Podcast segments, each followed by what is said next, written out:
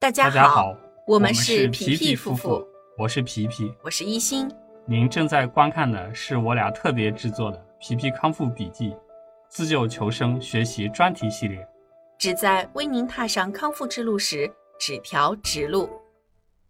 接下来我们来分享的是这个板块的最后一个部分——代谢。啊，总是会被忽视忽视的这个代谢啊。那么讲到代谢呢，其实主要是跟我们的这个三大能量营养素有关：糖、蛋白质和我们的脂肪。嗯。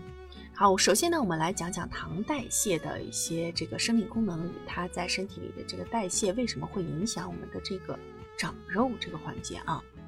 首先呢，它的这个糖，我们先来讲讲糖。糖的最主要的生理功能啊是氧化功能，人体所需要能量的百分之五十到七十都是来自于糖的氧化分解。糖呢还是组织细胞的结构成分。比如说，身体里面有一些糖蛋白，还有糖脂，这些物质呢，就是构成生物膜的主要成分。糖蛋白和蛋白聚糖呢，又是身体里结缔组织、骨基质以及软骨的主要成分。所以，比如说我们那个呃老年人要吃一些氨糖来保健我们的膝盖啊啊关节。其实就是指的就是这个部分的糖蛋白呢，具有重要的生理功能，比如说酶啊、激素啊、抗体呀、血型物质啊等等啊啊，糖呢也可以来转变为其他的这些碳水化合物啊，叫含碳化合物，不是碳水化合物啊，碳水化合物转化成糖。啊，碳水化合物它本身可以在身体里转变成糖，口误啊，口误。嗯，糖呢，它可以转变为其他的含糖、含碳化合物，比如说脂肪以及非必需氨基酸。我们食物里面的糖呢，主要是淀粉。我们中国人的这个饮食啊，主要是还是以摄入碳水化合物为主要的这个饮食结构啊，百分之五十五左右都是摄入碳水化合物，被人体。呃，这个淀粉被人体摄入之后呢，经过消化，它会啊变成葡萄糖，最终被我们的小肠上皮啊绒毛来进行吸收，经过血液会被运送到身体各个组织细胞来进行合成和分解代谢。那当我们吃完饭了以后呢，血糖浓度会升高，一部分的糖可以在肝脏、肌肉这些地方。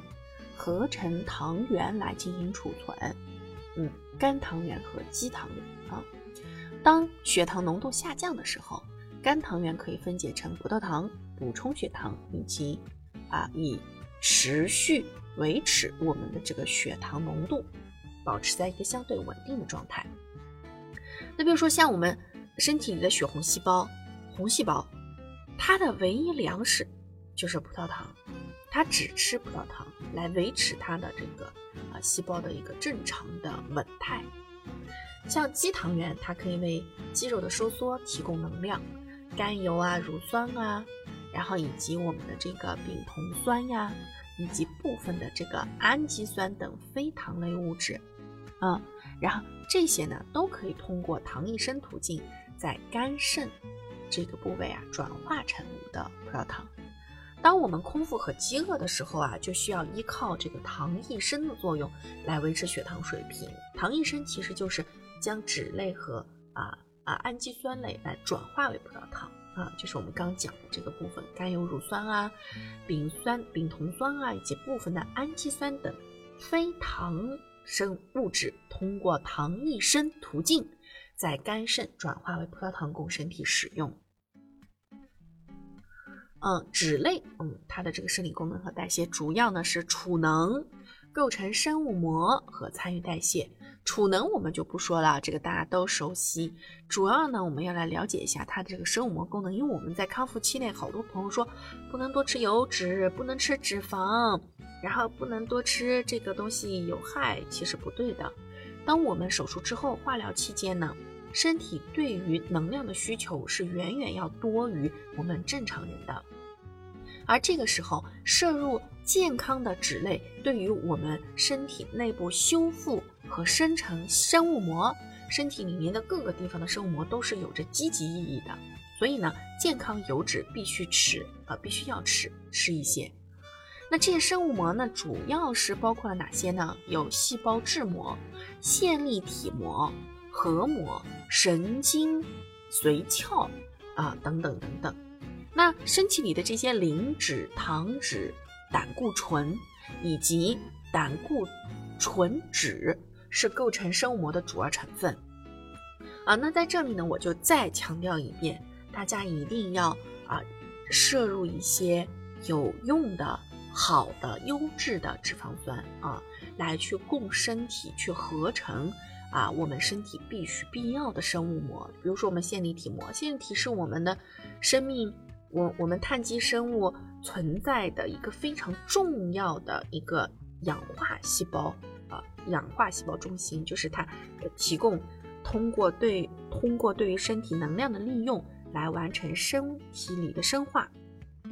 啊这个转能的这么一个作用，去让身体产热提供能量，所以它相当于我们身体里的小锅炉。你先，如果你要是这个一直不吃油脂，甚至刻意去断切断这个优质脂类的摄入的话呢，那对于我们身体来讲就会够导致一个问题是啊产生慢性炎症啊，这个是嗯非常得不偿失的啊。好，那么参与代谢，它啊它可以在我们身体里面参与各种各样的一个代谢，主要呢是你看脂类物质参与细胞之间的信息的传递，信息传递。哦，我再补充一句啊，这里还有个神经髓鞘。我们的生物膜还要构成细胞质膜，那化疗我们身体里面很多细胞都会受到损害，它就需要重建细胞的一个健康环境。那所以呢，生物膜的完整性是非常重要的。那像我们的这个神经髓鞘的保护，也是要依赖于我们的这个优质的脂类去来保护它，去完成完成神经传导。所以像我们化疗之后，不是刺痛啊，神经刺痛啊，会有这种感觉呀。其实就是你的神经细胞已经受到了损伤，那我们要去养它，让身体里的这个整个的生物环境，这个这个这个这个细胞环境都恢复到正常状态，那你就需要要去摄入这些有利于生物膜合成的营养素，对吧？油脂就是必不可少。当然也不是要让你去过度的去使用，而是要吃，每天要吃适量的健康油脂，是能够帮助你去恢复啊这些功能的。那后到底吃多少合适呢？我们在后面的这个营养配餐的这个内容里面会专门有专题提到这个部分的内容啊，可以大家持续关注本专题。还有就是参与代谢和调节，像这一类型的一些衍生物啊，比如说花生四烯酸在体内可以演变为前列腺素、血栓素等等等等，这些呢会参与多种细胞的代谢调控。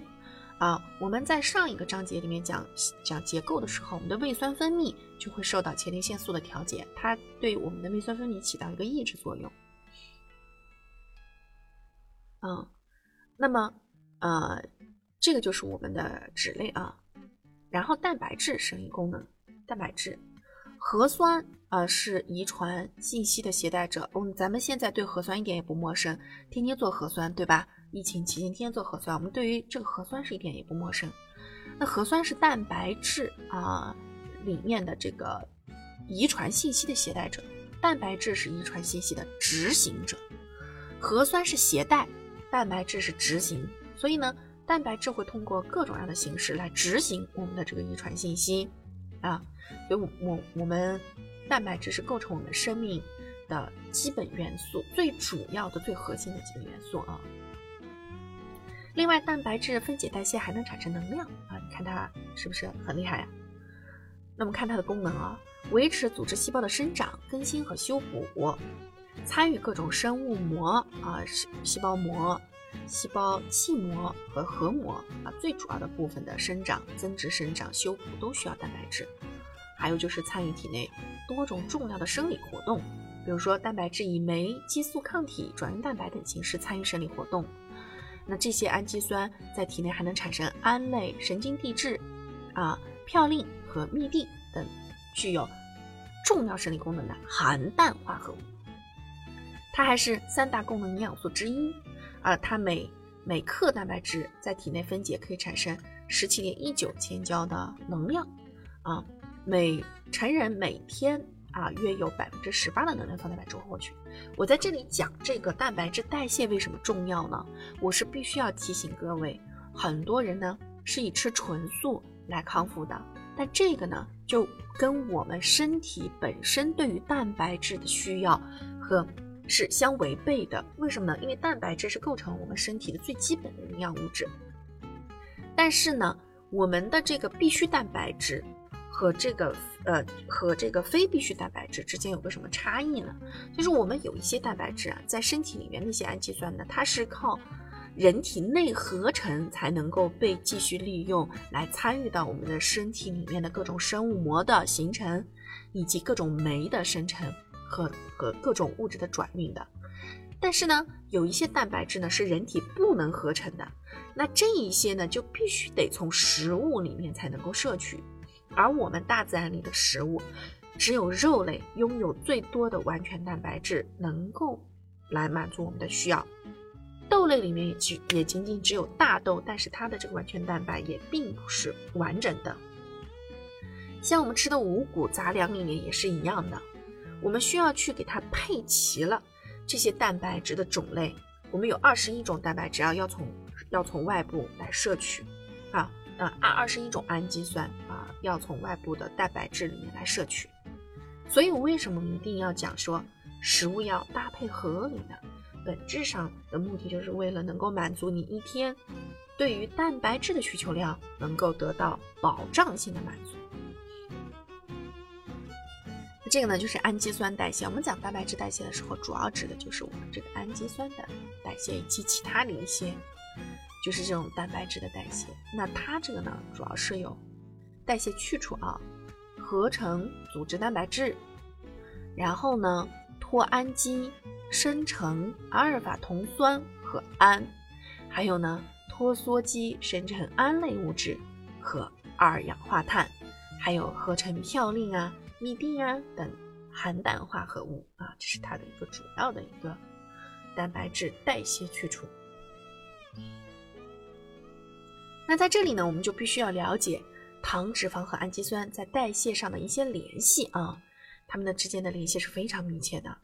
你看糖类啊，我们我们通过讲糖类，基本上就能了解到它们三者之间的一个关系。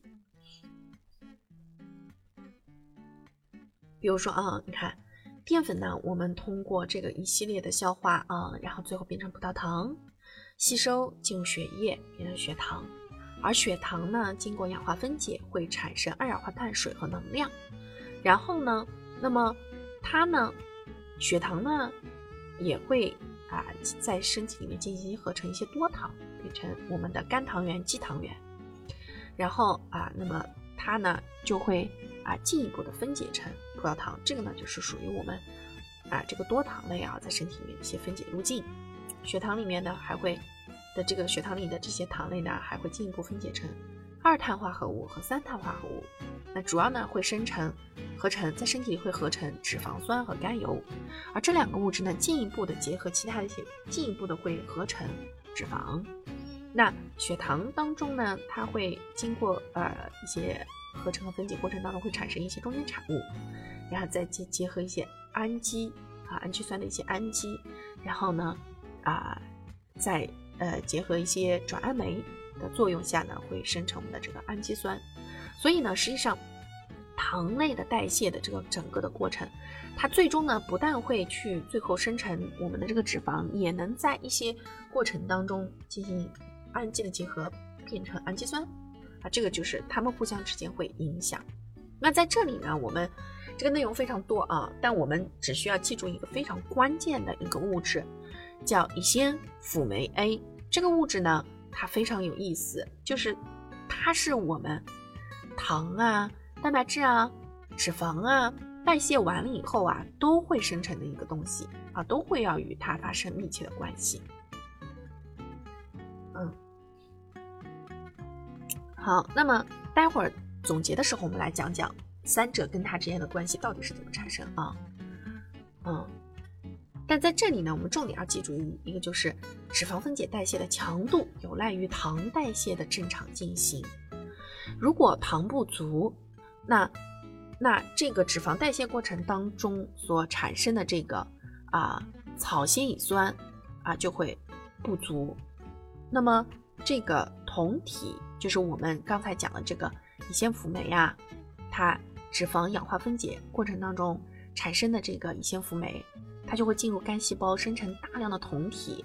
但是糖不足的时候，草酰乙酸不足。酮体就不能够及时的通过三羧酸循环被氧化分解，这时候就会导致高酮血症啊，非常严重啊，这个非常严重。还有呢，就是胰岛素是降糖激素，但同时它也是抗脂解啊抗脂解激素啊抗脂解激素。你看这个名字你就大概知道它是有什么意义啊。好，那么。糖代谢和氨基酸代谢的联系，我们在这里呢，啊，主要记住一个，就是必须氨基酸不能由糖转变，必须呢从食物当中获取。这就是为什么食物中的蛋白质不能够被糖和脂肪代替的原因啊。而蛋白质确实能够代替糖和脂肪供能的原因。所以在这里呢，其实我要提醒大家的一点就是，咱们康复期内啊，得吃肉，得吃肉。获取优质的完全蛋白质对于我们的康复来说至关重要，千万不能够偏食，千万不能够偏食不吃。好，最后这个环节我们来讲讲啊，就脂肪代谢和氨基酸代谢的相互联系。啊，氨基酸可以转变为脂肪，但是脂肪不能转变为氨基酸，这个过程是不可逆的。你只要记住这一句话就好了。主要的目的是为了告诉你什么呢？就是我们的。饮食当中可以啊，比如说我们吃肉的话，你可以少量吃脂肪，但是坚决不可以不吃肉。这是我要告诉大家的一点啊。这里呢，就是我们的这个乙酰辅酶和在参与到这个啊糖啊氨基酸以及啊我们的脂肪代谢过程当中的几个关键要点，我们大概来看看啊。有兴趣的朋友可以仔细研究。乙酰辅酶在具有线粒体的组织当中，可以进入三羧酸循环，进行彻底的氧化，转变为二氧化碳、水和能量。它呢是三羧酸三羧酸循环的起始底物。它不仅呢是糖代谢的主产物，也是脂肪和某些氨基酸的代谢产物。嗯，在这里这个环节啊，我们我们我们啊，感兴趣的朋友可以重点来研究一下这个。那么。基本上呢，我们来讲代谢的这个环节啊，就讲到这里了啊。那么，呃，我们其实了解代谢呢，主要是为了去了解，在我们的整个这个康复期内啊，就是如果我们身体里面因为这个食物比例不科学，在能量营养素、矿物营养素、维生素等这些营养素摄入的过程当中，你的配的比例不科学，就会导致身体的代谢发生紊乱。那这个时候呢，就会导致由于营养摄入不均衡而诱发的其他一些炎症及并发症。因为咱们康复期内啊，对手术结束之后，再加上化疗呢，对身体的损伤是非常巨大的。所以在这个阶段里面呢，我们怎么吃才科学？就会变成非常重要的一件事情啊。那好，那么今天的这个主题啊，就是食物在身体里的一次完整的消化过程，包括了消化、吸收和代谢。到这里呢，就讲到就讲完了。那么下一章节我们讲什么呢？我们来讲胃癌的形成原因啊。这一章节可里面可能会有一些内容会颠覆大家的认知啊啊，敬请期待。咱们下集再见。吃对餐，养好胃。皮皮夫妇祝大家跑赢五年生存期，跑赢一辈子。